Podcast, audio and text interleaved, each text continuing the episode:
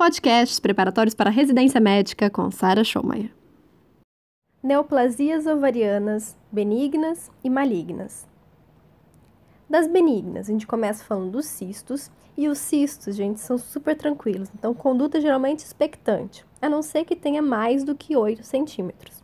E como é que é o cisto? O cisto tem que ser limpinho, sabe? Tem que ser anecoico, afinal de contas é líquido puro aquilo ali. Não pode ter septo, não pode ter nenhuma projeção da parede. A cápsula tem que ser bem fininha. Atenção, que se tiver cápsula espessa, já para tudo e, e investigue isso aí melhor.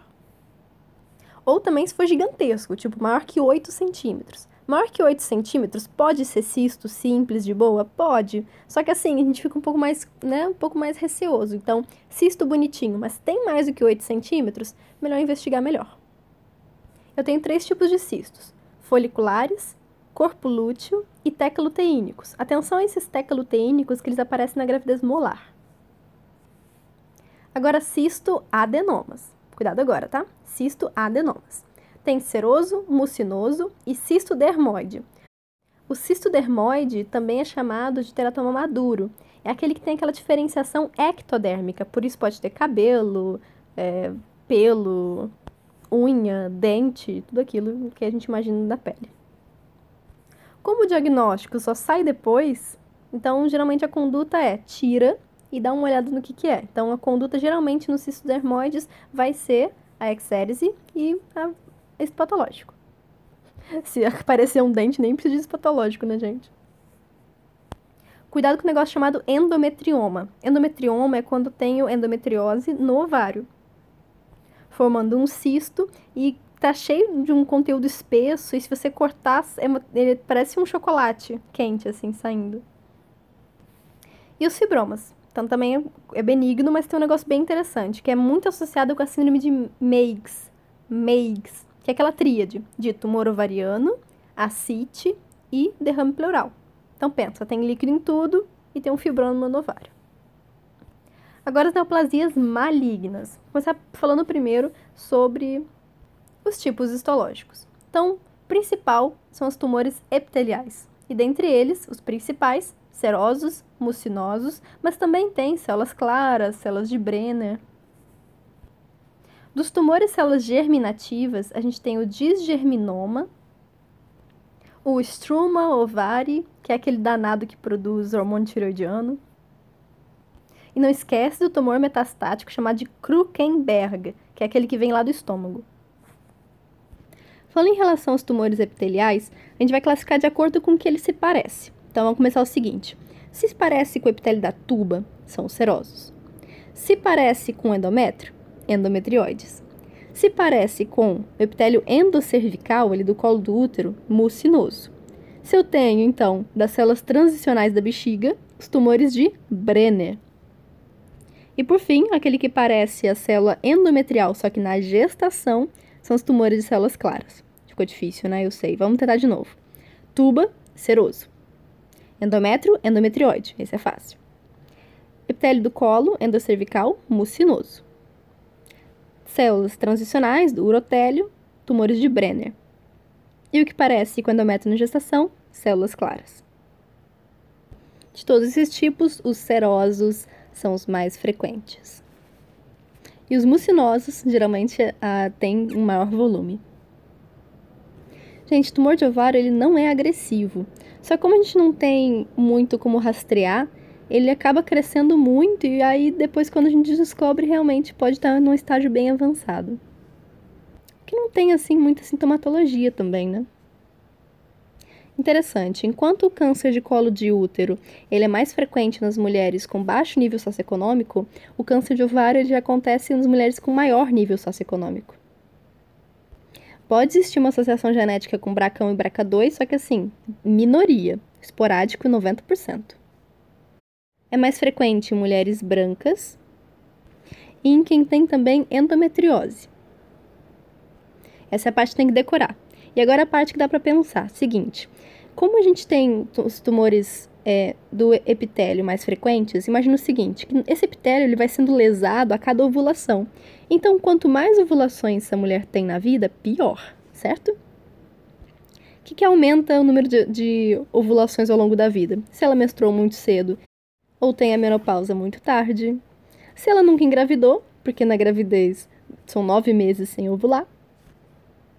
Mesma coisa que pensar o contrário, né? Quais são os fatores de proteção? São as mulheres que não ovulam, tipo anticoncepcional, tipo SOP, então SOP diminui, que é síndrome ovários policísticos, diminui a chance de ter tumor de ovário, então é isso aí. Só cuidado para não confundir isso em prova, porque SOP aumenta o risco de câncer de endométrio. Algumas particularidades dos tumores epiteliais. O seroso, atenção, é o mais comum. Ele lembra, é da, da né? as células elas parecem da tuba uterina, e em metade dos casos é bilateral. E ele aumenta o CA125, diferentemente do mucinoso. O mucinoso pode não aumentar o CA125. O mucinoso, ele, lembra, ele parece com as células do colo uterino, da parte endocervical. Ele, assim, ele é o grandão, ele é o gigante. Pensa que o mucinoso é o grandão. E como ele é mucinoso, ele produz muco. E aí tem um negócio. Se esse muco se romper, né, se esse câncer se romper e jogar esse, esse muco pela cavidade peritoneal, pode causar o pseudomixoma peritoneal. Aí você abre daquela geleca. Em qualquer tipo de suspeita, ultrassonografia de cara. Então, do diagnóstico, a primeira coisa, ultrassonografia, de preferência pela via transvaginal. Tá bom? Cuidado pra gente pensar assim, ah, tem um tumorzaço na barriga. Não, vai, vai pela via vaginal, que é melhor. Ah, por que, a gente não rastreia, então, essas mulheres com ultrassonografia transvaginal, né? Todo ano, sei lá.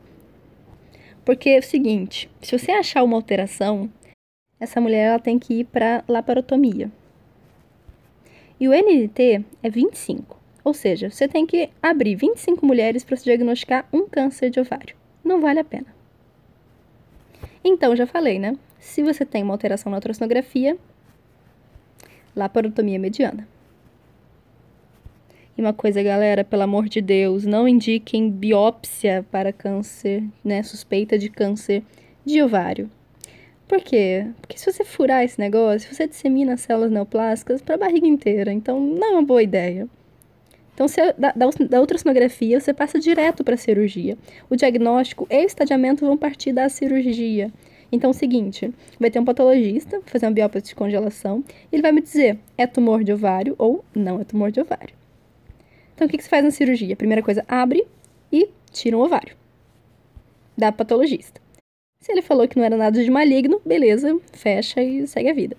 Agora, se ele falou que é maligno, caraca, agora a cirurgia vai ficar grande. Porque a gente tem que tirar o outro lado, o outro ovário. A gente tem que tirar as tubas, né? As tubas geralmente saem junto com o ovário. E o útero também, então faz tudo, tira tudo tira o aumento, porque pode ter implante ali, e faz uma vistoria na cavidade inteira. Tem que tirar qualquer foco de doença que você achar e reduzir a doença a menos de um centímetro. O que quer dizer isso?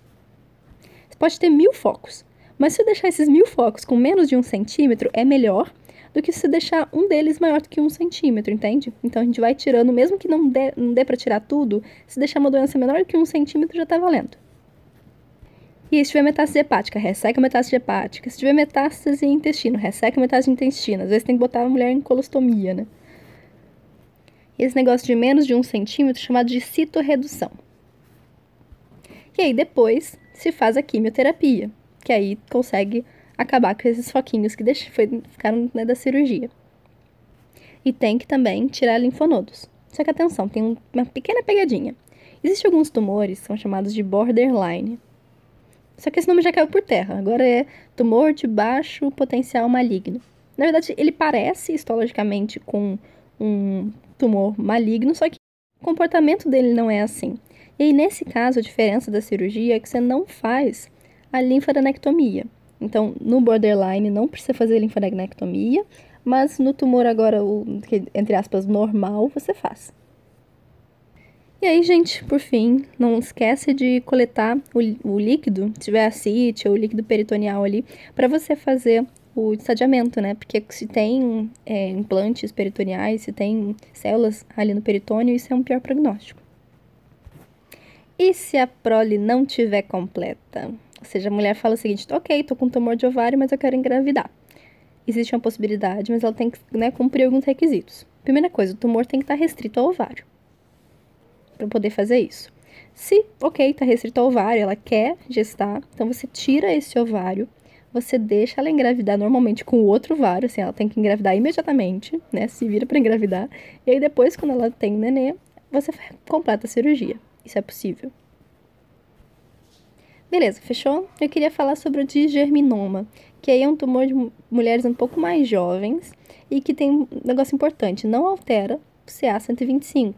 Ele vai marcar alfa-fetoproteína e o HCG. Então, são dois é, que são tipicamente né, de células bem diferenciadas. Assim como dos testiculares também, né? E esse é o único tumor ovariano que é radiosensível, então nada de radioterapia nos outros, só mesmo de germinoma. Você acabou de ouvir os temas mais frequentes nas provas de residência médica sobre esse assunto. E se você quiser saber mais sobre dicas de estudo e de organização, é só me seguir no Instagram, arroba Sara.